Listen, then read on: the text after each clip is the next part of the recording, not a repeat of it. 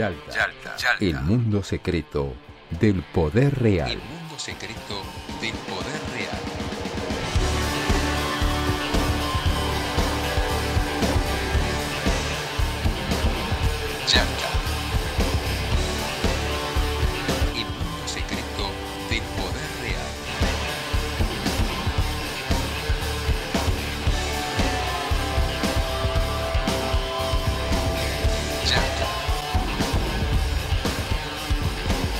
Auspicia Yalta,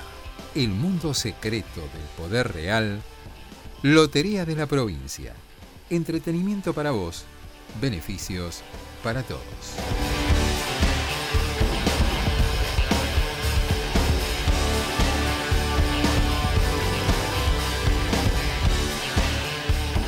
Buenos días, buenas tardes, buenas noches. Esto es Yalta, el podcast semanal que, hacemos cada siete días con Facundo Cardoso y con Martín Piqué. Este, hoy Martín ausente con aviso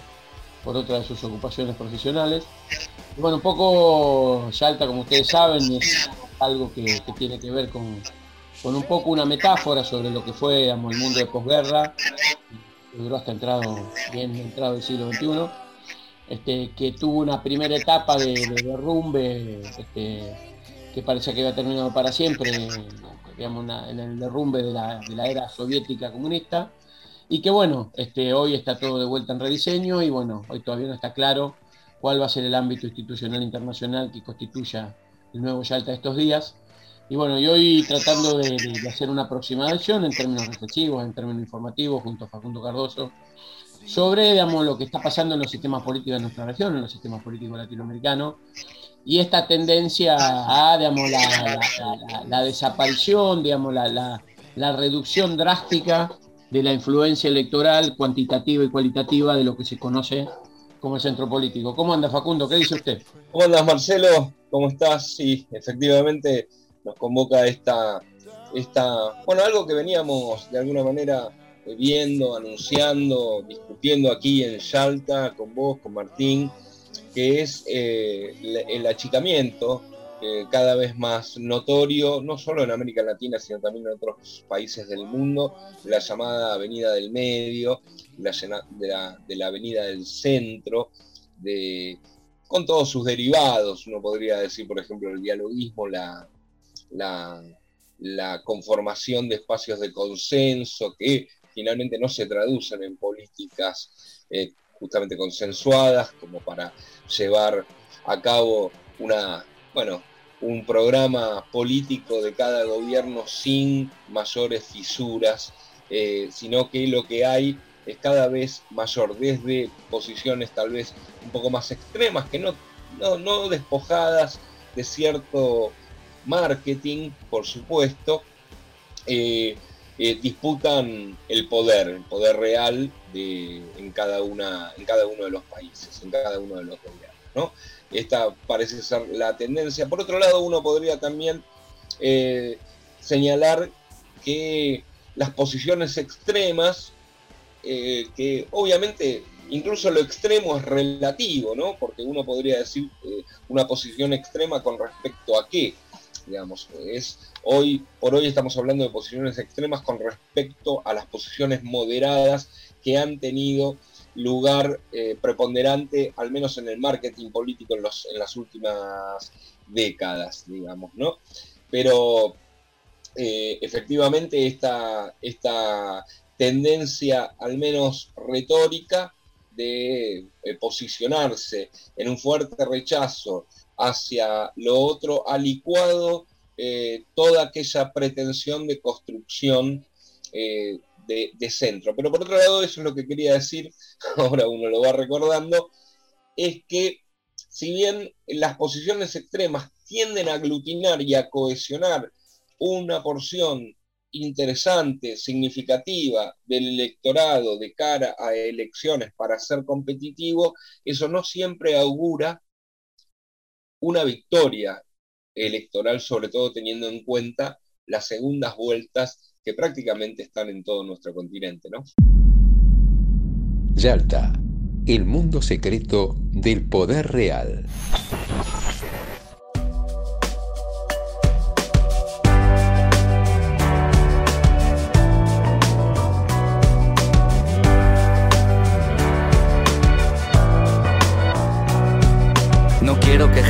Oreja en oreja, fijarme si quién me aventaja. Sí, bueno, un poco lo que, lo que planteaba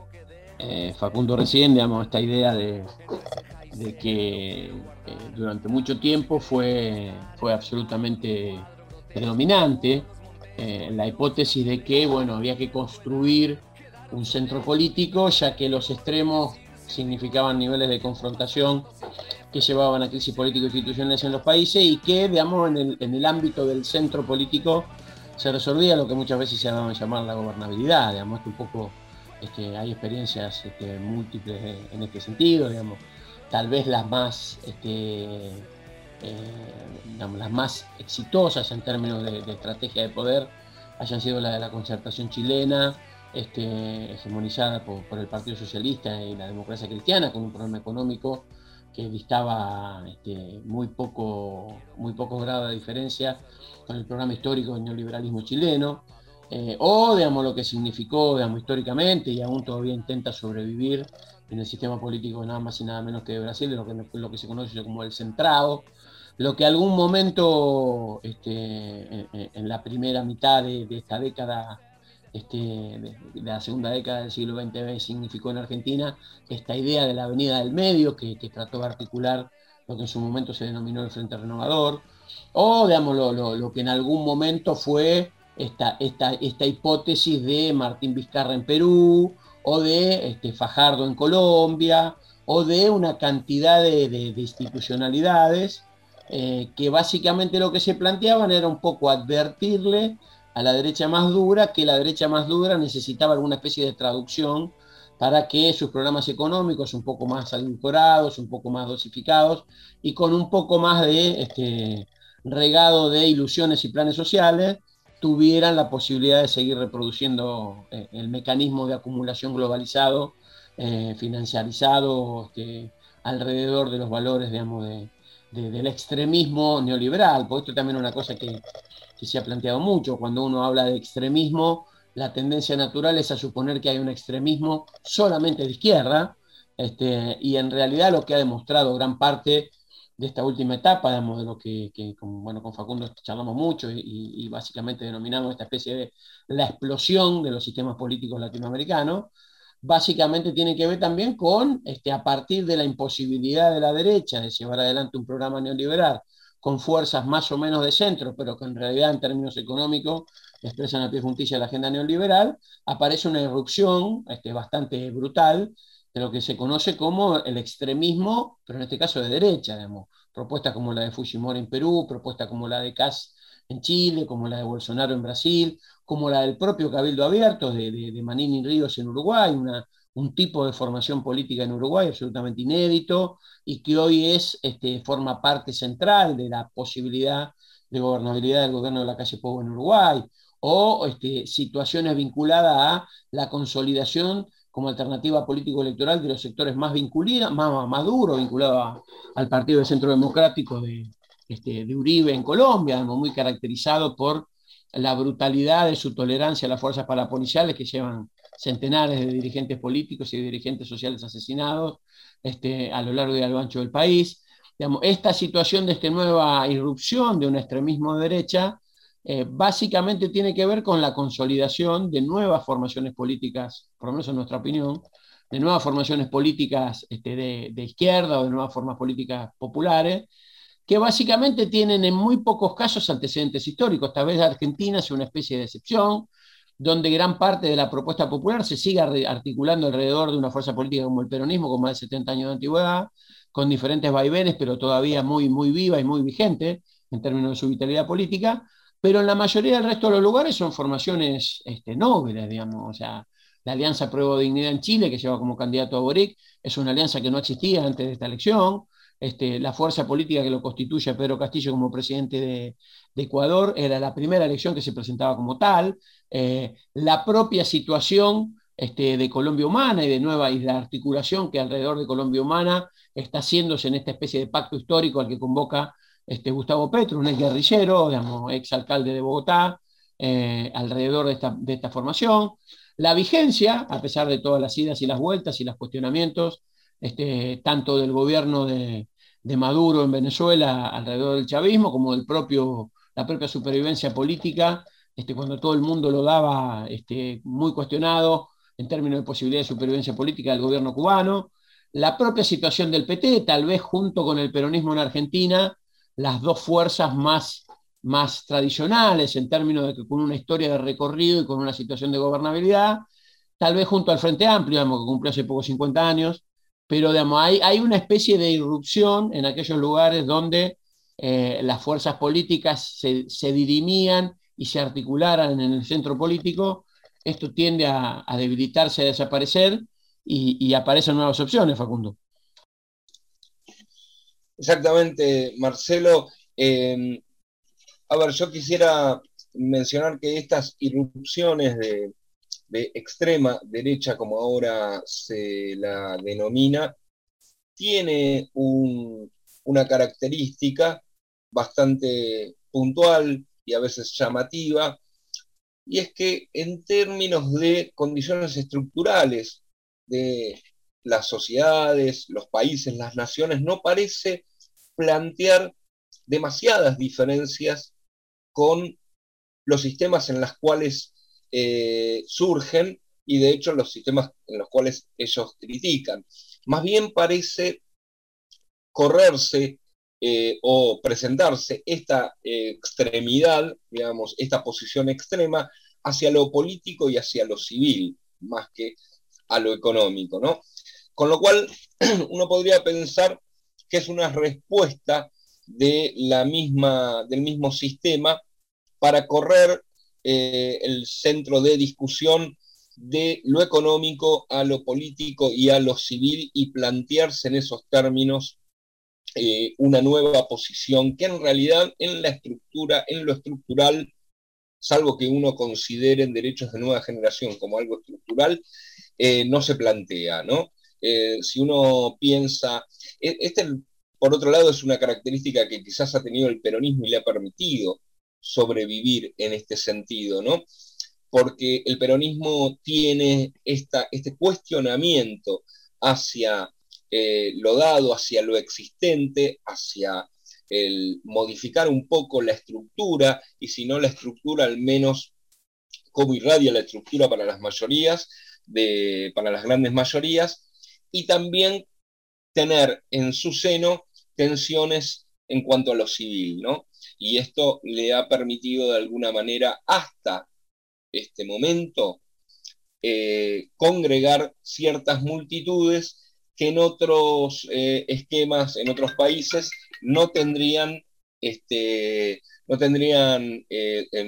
digamos, un viso de coordinación un viso de este, plasmación. ¿no? De, manera unida, por supuesto. Si uno piensa en Chile, la figura de Katz, que surge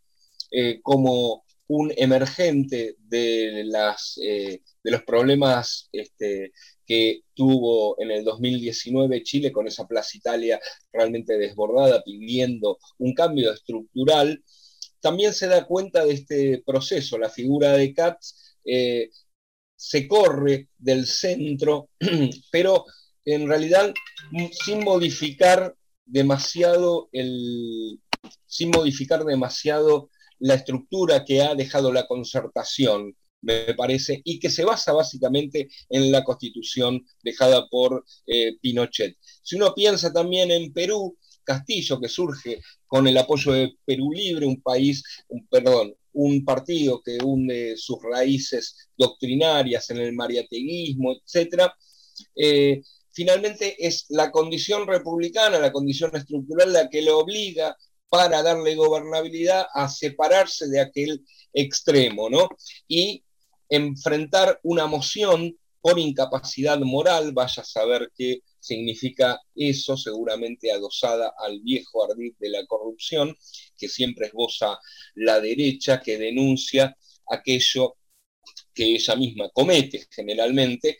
este, pero le ha, lo ha llevado a Castillo a separarse justamente de ese extremo para otorgarle eh, gobernabilidad. Uno tiene el caso también de Bolsonaro, Bolsonaro con un formato eh, de también estas eh, derechas que surgen ahora en este momento con una retórica bastante puntual, tradicionalista, nativista, de reacción ante nuevas tendencias civiles, políticas, etcétera, pero por otro lado, un ministro de Economía como Paulo Guedes, de una tradición ya eh, realmente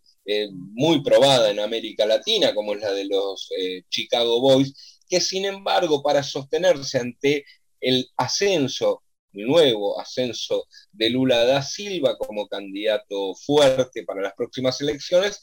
va, implanta el programa eh, Auxilio Brasil, ¿no? que implica un acto casi populista que el tal Guedes, si no fuera por las condiciones políticas que todos conocemos, jamás hubiera implementado. Es decir, que lo que tenemos por, por un lado es, esta, es este surgimiento de una extrema derecha más bien eh, muy eh, sacada desde lo retórico, desde lo denunciante, desde etcétera, y desde eslogan muy marketineros que no presentan grandes diferencias con aquellos que quieren algunos líderes del centro que van perdiendo vigor, ¿no? Y corren la discusión, me parece, desde lo estructural económico hacia eh, algún, algún tema de tinte político, que ubica a el progresismo, la izquierda, lo nacional y popular, ciertamente a veces a la defensiva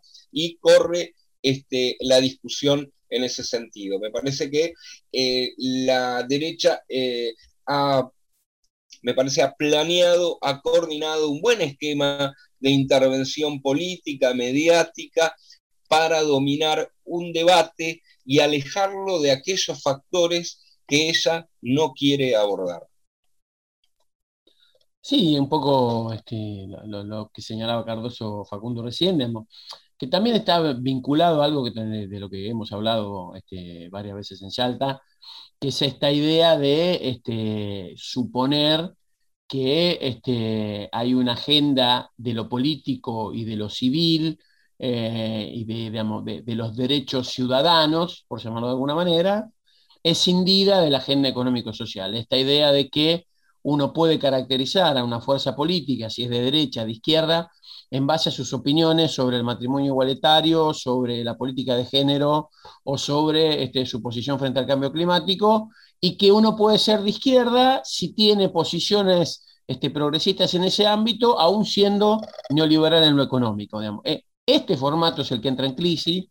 este formato es el que empieza a ser abandonado por las bases sociales que en algún momento acompañaron esas fuerzas políticas, el socialismo chileno este, y, tantas otras. Eh, y en realidad, al, surgir este, la, la, irrupción de nuevas fuerzas políticas con una agenda que además de plantearse, digamos, el avance de nuevos derechos en términos este, cívico-políticos, también se plantea el avance de nuevos derechos en lo económico-social,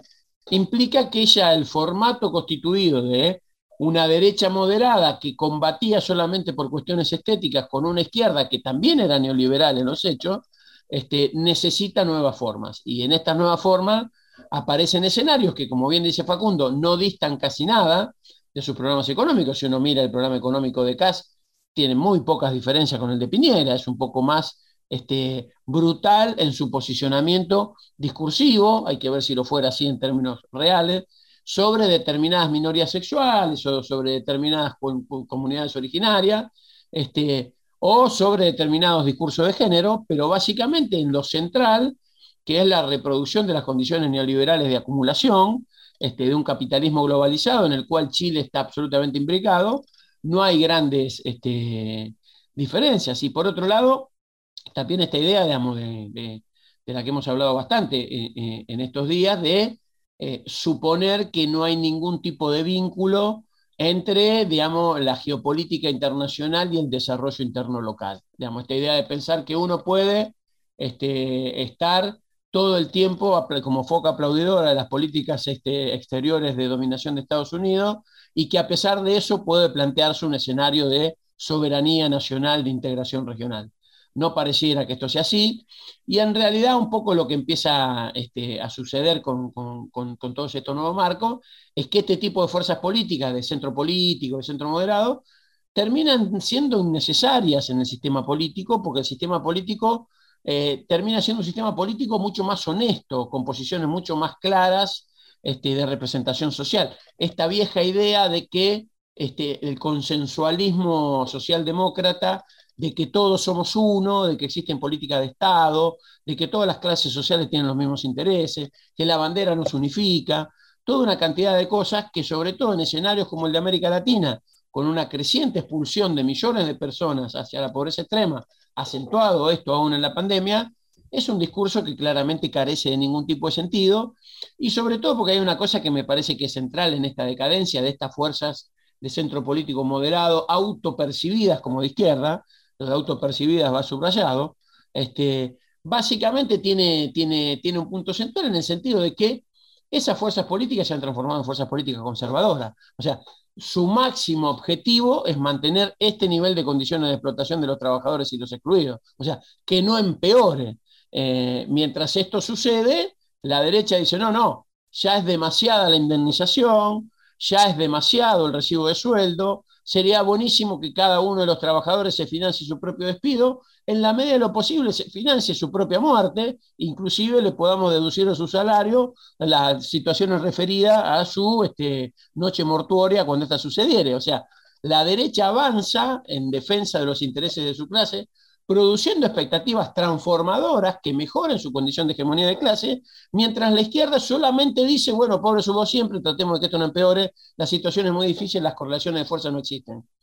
Este, básicamente lo que me parece que también ha habido, lo que tiene que ver sobre todo con nuestra región, uno que, una cosa que yo denomino la pedagogía del lofer, este, que ha hecho que son sean pocos los dirigentes políticos que aún siendo dirigentes políticos provenientes de fuerzas políticas populares, estén dispuestos a arriesgar su pellejo, su libertad y su futuro, llevando adelante políticas demasiado transgresoras para los intereses dominantes del capitalismo transnacional. Yalta, el mundo secreto del poder real. Hay esperanza con Petro, hay esperanza. Yo, yo, yo voy firme con Petro porque te vida. Petro no pone fusiles, no quiere historia maldita. Él quiere universidades para tus hijos Hay gratuitas. esperanza con Petro, hay esperanza. Petro, polo, Hay esperanza contigo, hay esperanza. Hay esperanza. ¡Ja! Yo sigo firme con Petro porque di una salida. Petro defiende el agua antes que la minería. Con el futuro en el campo habrá familias unidas, erradicando pobreza, dignificando la vida. esperanza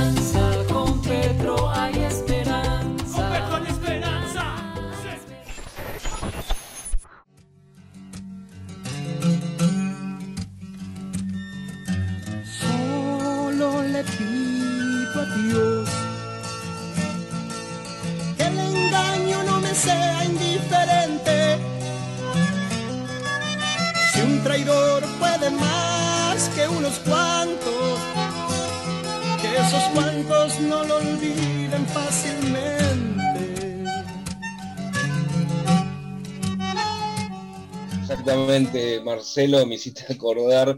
cuando hablábamos de cierta diputada peruana que sea como autopercibida de izquierda. Este, efectivamente es así. Yo creo que sinceramente que hoy está planteado un tema eh, mucho más eh, profundo que el del mero distribucionismo, digamos, de un neoliberalismo sensible. Este es, eh, me parece que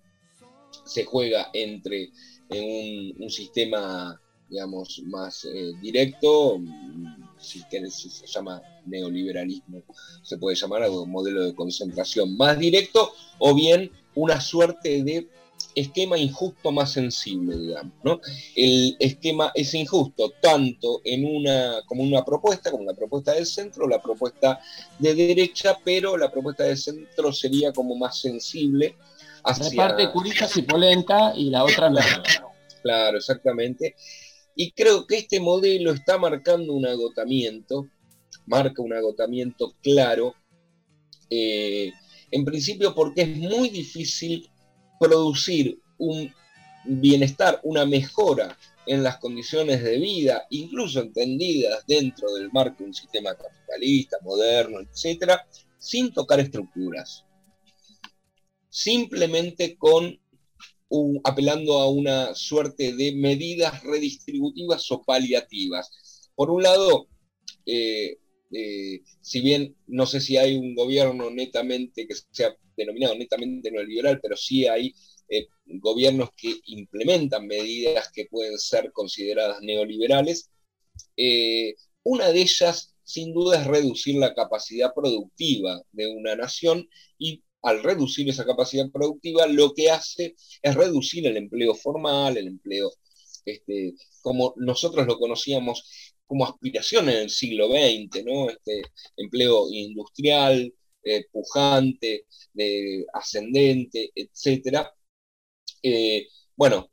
y por lo tanto, lo que crecen son los planes sociales. Ahí hay una batalla discursiva que siempre la derecha ha ganado, la que genera eh, planes sociales masivos a mansalva como herramienta para la gobernabilidad siempre han sido los gobiernos que nosotros hemos denominado neoliberales, porque en, una estructura en un gobierno que no sea de centro, porque el centro puede no distinguirse de este sistema que nosotros denominamos neoliberal, en otro sistema que apele a cierta autonomía y soberanía en la producción y no ocupar un lugar eh,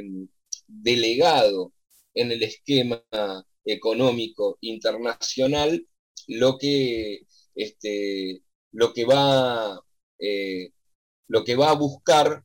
es generar ese tipo de industria, ese tipo de empleo. Y en todo caso, el plan social es una herramienta para fomentar el consumo, alimentar el, el mercado interno y luego a partir de ahí generar más capacidad productiva dentro del país. Creo que esto es la hora, lo que nos eh, estamos, este, lo que se está debatiendo. Y esto ha sucedido, esto viene sucediendo en otros países. Si uno piensa en Donald Trump, que perdió las elecciones, está bien con pandemia, pero entregando 1.300 dólares, un cheque de 1.300 dólares a mansalva. Si nosotros pensamos en Biden y estos planes anunciados de super paquete, de trillones de números que no llegamos ni siquiera a concebir mentalmente y sin embargo viene perdiendo no solo en las encuestas, sino también en estados claves que votaban antes al Partido Demócrata, uno empieza a sospechar que y si tiene el caso, por ejemplo, de Argentina, donde el gobierno que puso el ATP, que puso el rescate durante la pandemia, en fin, pierde, está bien que lo sacó, por supuesto, pero pierde las elecciones primarias con, aquel, con aquella fuerza política que endeudó el país a 100 años, digo, lo que uno empieza a sospechar que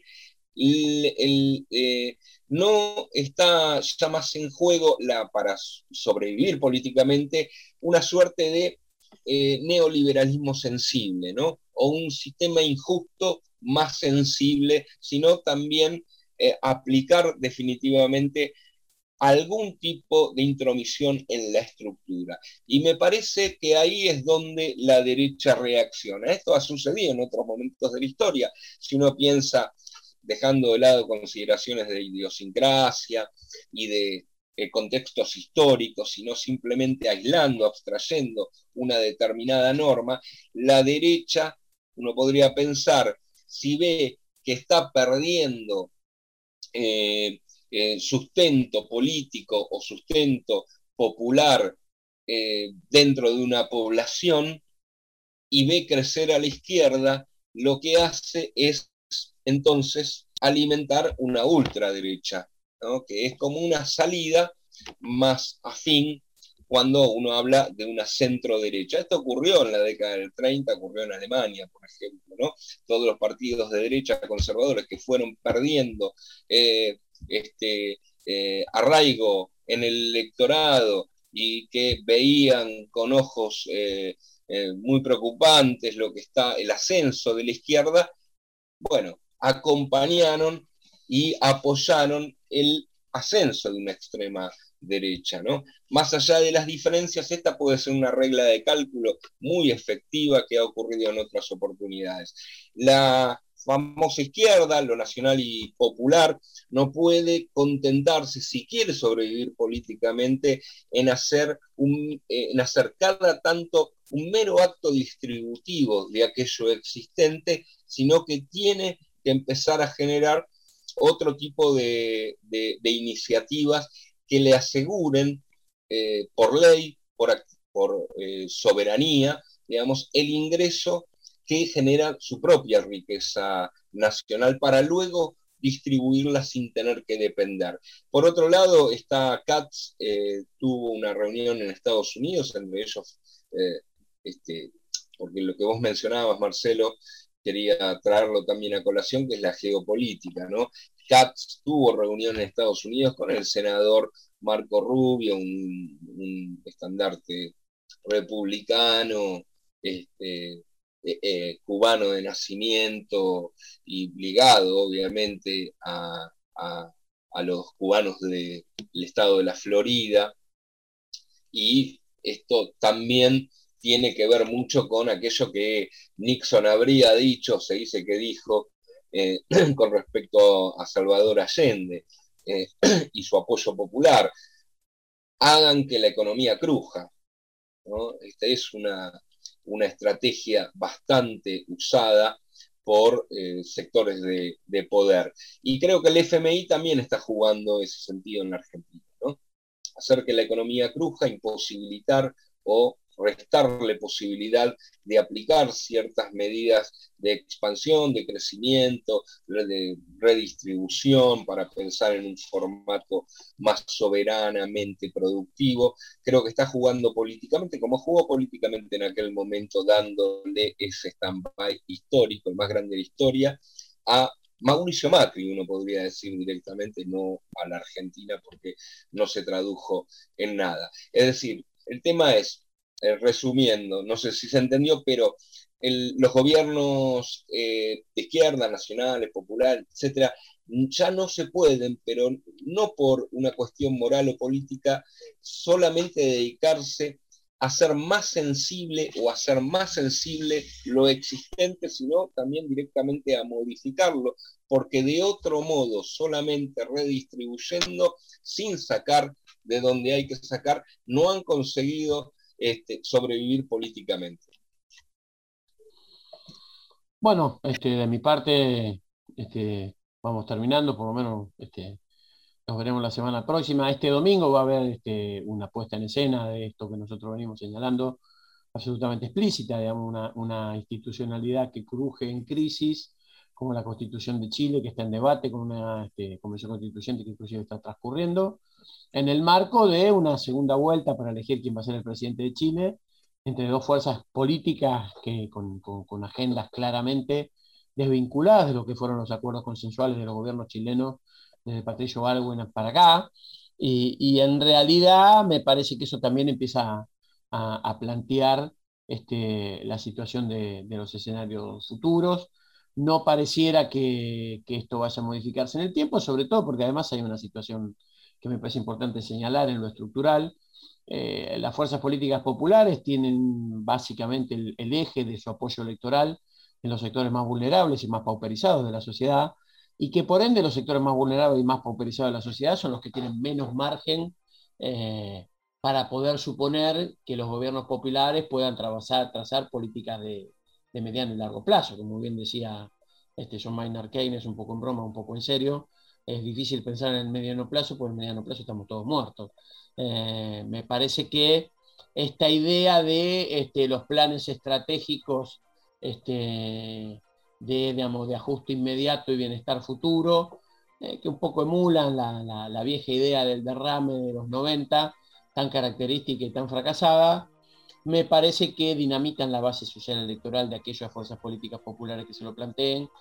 y me parece que el gran desafío es plantearse una agenda transformadora, que no solo mantenga estas condiciones ya de por sí muy cuestionables de explotación y de pauperización este, de los trabajadores, con una creciente tendencia a la informalidad, con una creciente tendencia al cuentapropismo, eh, que no tiene que ver con ninguna estrategia de emprendedurista, sino que básicamente tiene que ver con la imposibilidad de ubicarse en el mercado formal de trabajo, Y bueno, este, me parece que el tiempo que viene en América Latina va a estar muy marcado por estos debates y de la astucia y del compromiso real con la representación de su base social electoral y no de aquellos que nunca lo votarían, este, depende el futuro de las fuerzas populares. Las fuerzas populares que se planteen que sus enemigos de clase van a ser los que sostengan su gobernabilidad, terminarán inexorablemente, como alguien dijo alguna vez, en el basurero de la historia. Y, con esta frase este, un poco obvia y un poco redundante, me despido hasta la próxima semana. Facundo, oyentes, nos estamos viendo. Efectivamente, bueno, Marcelo también, eh, nos despedimos y muy este, a la expectativa de lo que ocurrirá en Chile, creo que es una de las paradas más interesantes que se vienen, desde luego, eh, y de cómo se irá conformando a partir del año 2022, sobre todo con la elección de Brasil, un determinado escenario político regional. ¿no? Eh, bueno, si el problema es, como dicen algunos, quizás sobredimensionando la cuestión, la correlación de fuerzas, si se juntan más fuerzas, eh, a partir de ahí se pueden con astucia, como vos dijiste Marce, y con empuje, también con decisión política, porque hay que tenerla, se puede ir generando un camino más autónomo, que siempre es más beneficioso que el delegado que eh, hemos transitado durante tantos años y que solo beneficia a quien obviamente lo delega, ¿no? No a quien ejerce la función delegada, podríamos decir, ¿no? Bueno, eh, con esto eh, nos retiramos y este, un saludo hasta el próximo encuentro aquí en Salta Podcast.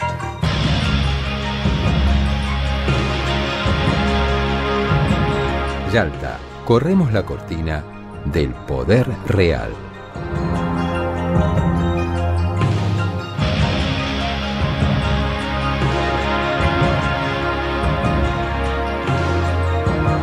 Hacemos Yalta, Marcelo Brignoni, Facundo Cardoso y Martín Piqué. Imagen institucional y edición, Andrés Rutz y Manuel Leiva para Brasil Comunicación.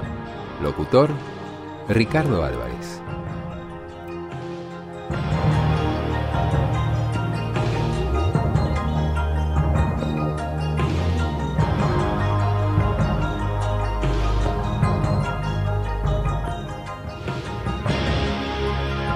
Auspició